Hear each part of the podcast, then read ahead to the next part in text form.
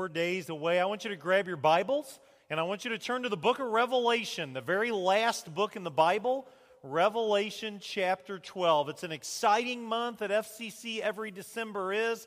Today was the Bible School Christmas program, and if you missed it, you missed a fun time seeing uh, the future of your church uh, share the good news of Jesus. Today is also Nativity Sunday, and we would invite you if, you, if you have not already, to make your way to the Family Life Center at the end of our service. Uh, I think there's 47 different nativity sets that have uh, been set up by members of the church and people connected with the church, and it's neat to see all that's playing out. Christmas Eve is Wednesday night, and we have two identical services at 5 and at 7, and we hope that you will come, and we hope that you will invite others to join you. It's going to be a great time of worship. Adam is going to be speaking, sharing the fifth of our uh, Christmas messages. We'll be sharing a communion together. It is going to be a blessing. Next Sunday, one service Sunday at 9:30 a.m. No programming at 8:15. No programming at 11. Come on out. It's Family Sunday. We're going to have all three styles of worship: the 8:15 style of worship,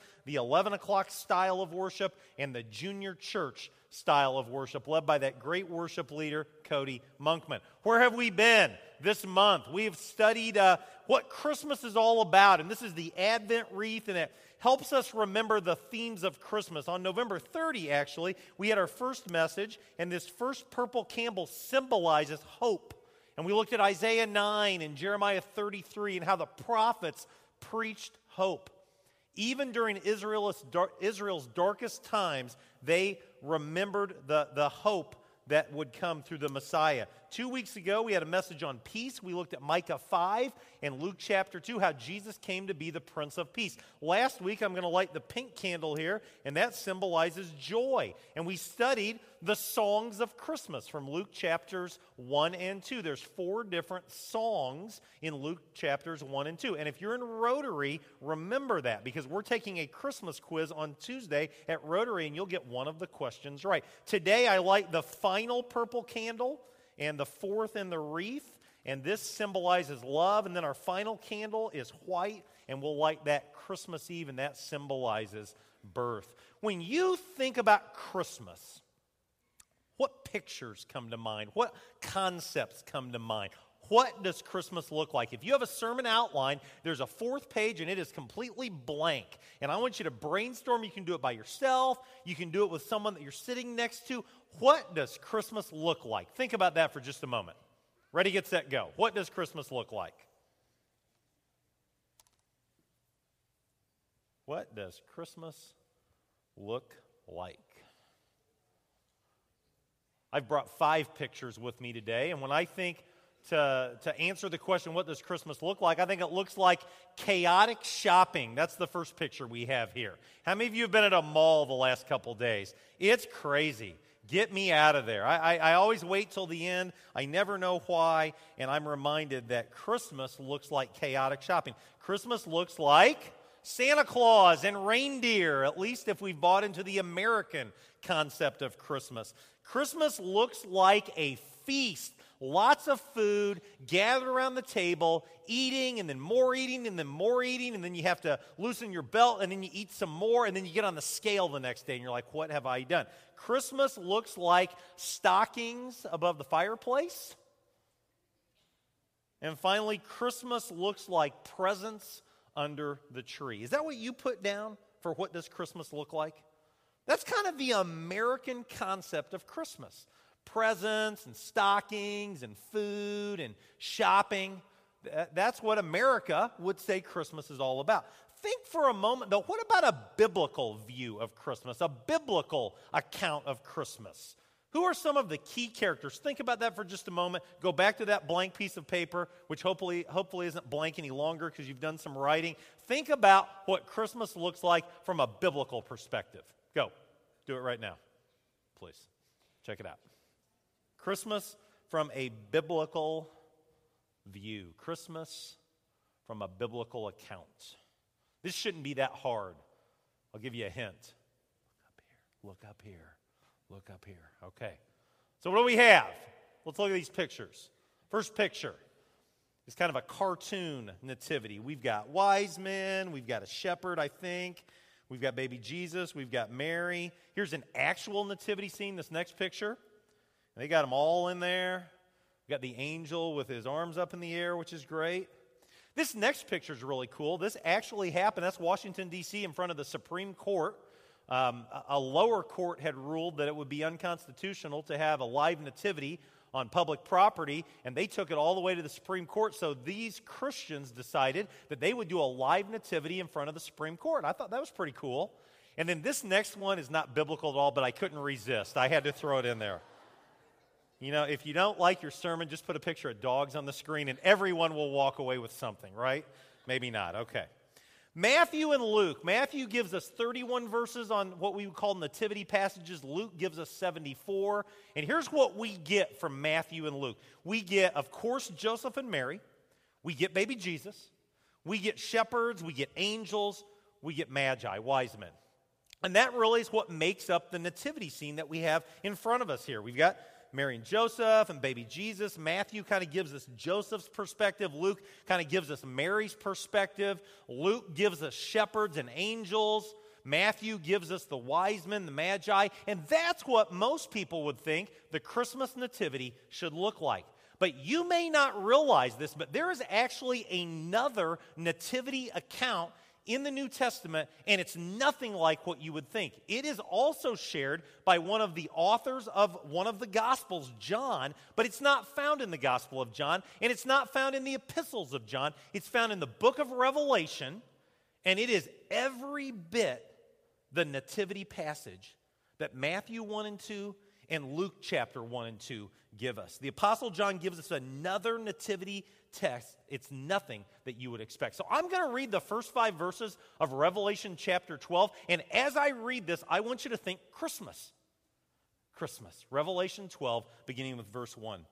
John says, I witnessed in heaven an event of great significance. I saw a woman clothed with the sun, with the moon beneath her feet, and a crown of seven stars on her head, and she was pregnant.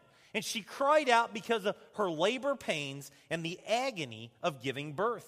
Then I witnessed in heaven another significant event. I saw a large red dragon with seven heads and ten horns and seven crowns on his heads. His tail swept away one third of the stars in the sky, and he threw him to the earth. He stood in front of the woman as she was about to give birth, ready to devour her baby as soon as it was born. She gave birth to a son who was to rule all nations with an iron rod, and her child was snatched away from the dragon and was caught up to God and to his throne. Merry Christmas. Does that sound like a Christmas passage? I want to put some pictures up on the screen. Is this what the Nativity should look like? Probably hard to see. Bring the lights down just a little bit, just a little bit. You've got all the characters. And then you've got this massive red dragon hovering over sweet little baby Jesus, hovering over Mary and Joseph and the shepherds. Is that what Christmas looked like? Or here's this picture from a, a, friend who lives in Lincoln, Illinois. They have a nativity scene in their house, and this is what their nativity scene looks like. There's a red dragon.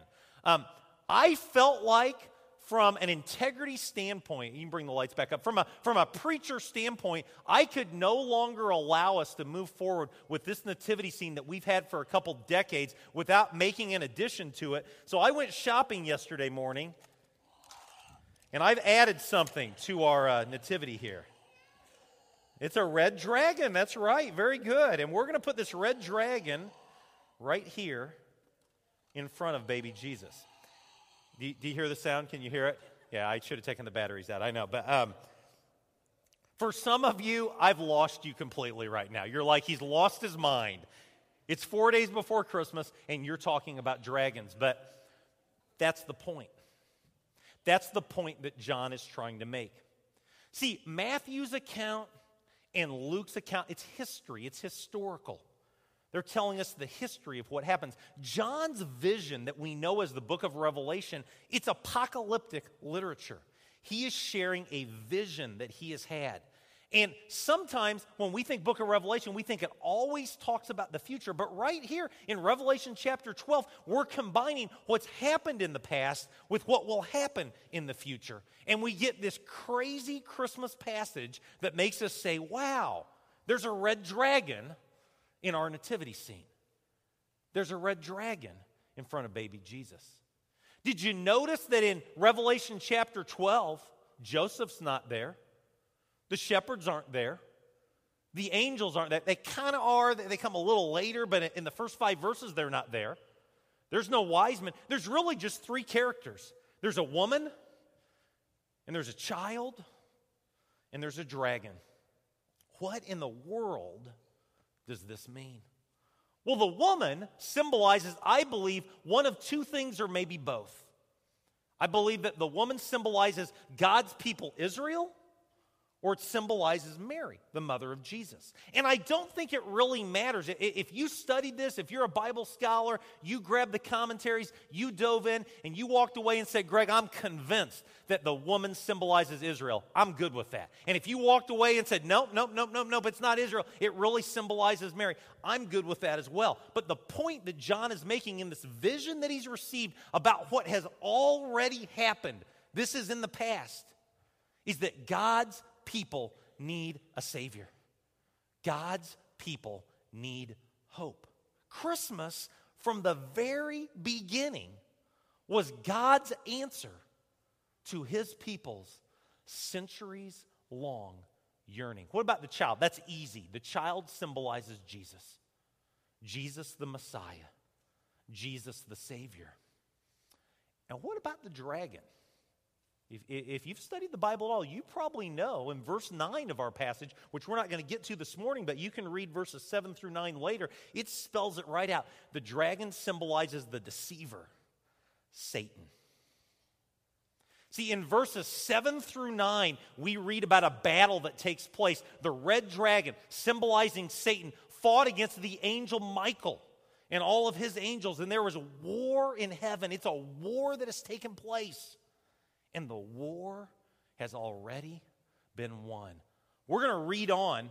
Verses 10 through 12 tell us what I would say are the rest of the story of Christmas according to the book of Revelation, Christmas according to John, following the birth of this child and this incredible danger that the deceiver, Satan, poses. Verse 10 says, Then I heard a loud voice shouting across the heavens.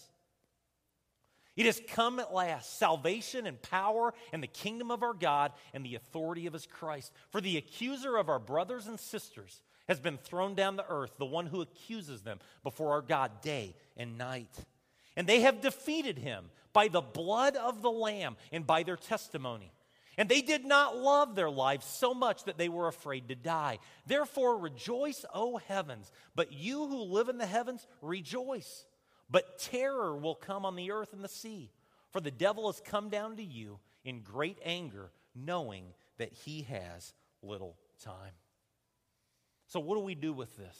What's this mean for your life and my life? And I realize the Sunday before Christmas, there are a lot of people here. This might be the first time you've been to church on a Sunday. And you may be saying, wow, book of Revelation, really? Revelation 12, really? Red dragons, really? Yeah. And so, four lessons, and these are important. And lesson number one is this Christmas equals this means war. Christmas equals this means war. When we think Christmas, we think peace, we think tranquility. We think silent night, holy night, all is calm.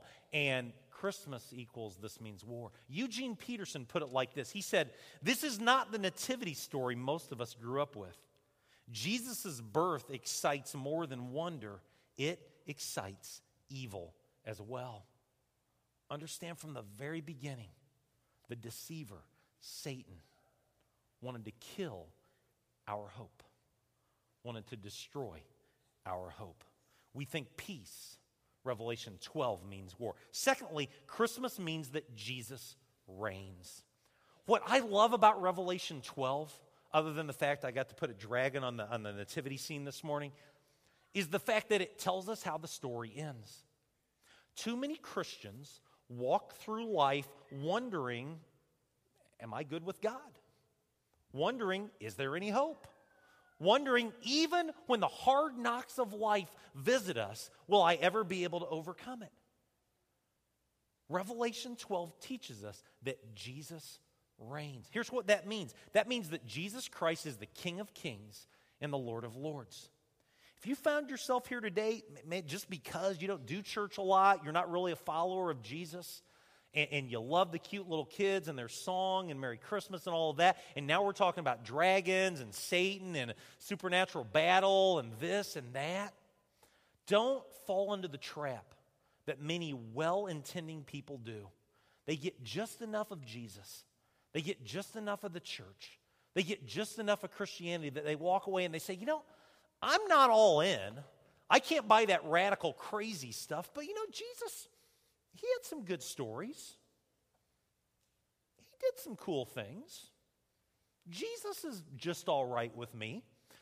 Now, Jesus isn't just all right. Jesus Christ is the King of Kings and the Lord of Lords. In Christmas, Revelation 12 teaches us that from the very beginning, Jesus reigns. Third, Christmas means love. Christmas means love. I got to tell you, I remember back in March of 1996 and October of 1999 when my children were born, and I would have done absolutely anything to save them and protect them. I, I would have punched nurses if I would have had to. I, I, would have, I would have done whatever I had to to save my baby girl, to save my baby boy. And God sent Jesus in the midst of this chaos Satan breathing down his neck literally from the very beginning because he loves you and he loves me. See, Christmas reminds me that this hope that we talked about three weeks ago, this is a hope that is available for everyone. This isn't a country club faith. This isn't a faith where you've got to have some secret handshake. God so loved the world, he gave his one and only Son that whosoever believes in him won't die, won't perish, but will have eternal life. And finally, Christmas means victory. We know how the story ends. I, I, have a pet peeve. I just have to share it. I've got to get it off my chest. I'm tired of Christians living the defeatist life. Friends, we know how the story ends. Is life tough sometimes? Absolutely. Absolutely. But we should live our lives in such a way that we reflect victory, not in an arrogant, obnoxious kind of way, but in a very confident way, because we know how the story ends. Do you know the name Lee Strobel? Lee Strobel, uh, at one time, was a journalist for the Chicago Tribune. And while working for the Chicago Tribune, he was assigned the, the struggles to, to do a story on the struggles of an impoverished inner city family during the weeks leading up to Christmas. And Strobel wasn't a big fan of Christmas because he was an atheist. He was unashamedly an atheist. He thought that this thing we call the faith was just it was a myth. It was a legend. It was a good way to get a couple days off work, but he just wasn't buying it at all. But nonetheless, he had his assignment, and so he set off to the west side to meet the Delgados. 60 year old Perfecta and her granddaughters, Lydia and Jenny. They had recently lost uh, their apartment due to a terrible fire, and they were now living in a tiny two bedroom apartment on the west side. When Strobel walked in, he couldn't believe his eyes. He said it was completely empty. As I walked in, there's no furniture, there's no rugs, there's nothing on the walls, only a small kitchen table and one handful of rice. That's it. They were virtually devoid of possessions. As he started to talk to them, he realized that 11 year old Lydia had one short sleeve dress. 13 year old Jenny had one short sleeve dress. They shared a thin gray sweater between them. And when they would walk the half mile from their apartment to their public school, they would have to take turns wearing the sweater in December in Chicago. But despite their poverty, Strobel wrote he couldn't believe they kept talking about Jesus and the confidence that Perfecta and the granddaughters had in their Savior, Jesus. She was convinced, Grandma was, that God had not abandoned them. And he said, I never sensed despair or self pity. Instead, there was a gentle feeling of hope and peace. Well, Strobel completed his article. The, the article ran in, in the Sunday edition, and he went on to more high profile assignments. But then Christmas Eve arrived, and he found his thoughts thinking back to the Delgados and their unflinching belief in God's providence. So, in his own words, he says, I continued to wrestle with the irony of the situation. Here was a family that had nothing, but they had faith and they were happy. And I had everything I needed materially, but I lacked faith. And inside, I felt as empty and as barren as their apartment. So, in the middle of a slow news day, Strobel decided to pay one more visit to the Delgados. When he arrived, he was amazed at what he saw. Readers of his article had responded to the family's need in an overwhelming fashion, filling their small apartment with donations. Once inside, Strobel encountered new furniture and appliances and rugs, a large Christmas tree, stacks of wrapped presents, bags of food, a large selection of warm winter clothing. Readers had even donated a generous amount of cash. But it wasn't the gifts that shocked Lee Strobel, an atheist in the middle of Christmas generosity. It was the family's response to those gifts. In his own words, he writes As surprised as I was by this outpouring, I was even more astonished by what my visit was interrupting.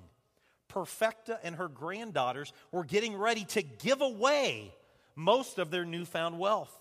When I asked Perfecta why, she replied in halting English Our neighbors are still in need. We cannot have plenty while they have nothing. This is what Jesus would want us to do. That blew me away, he wrote.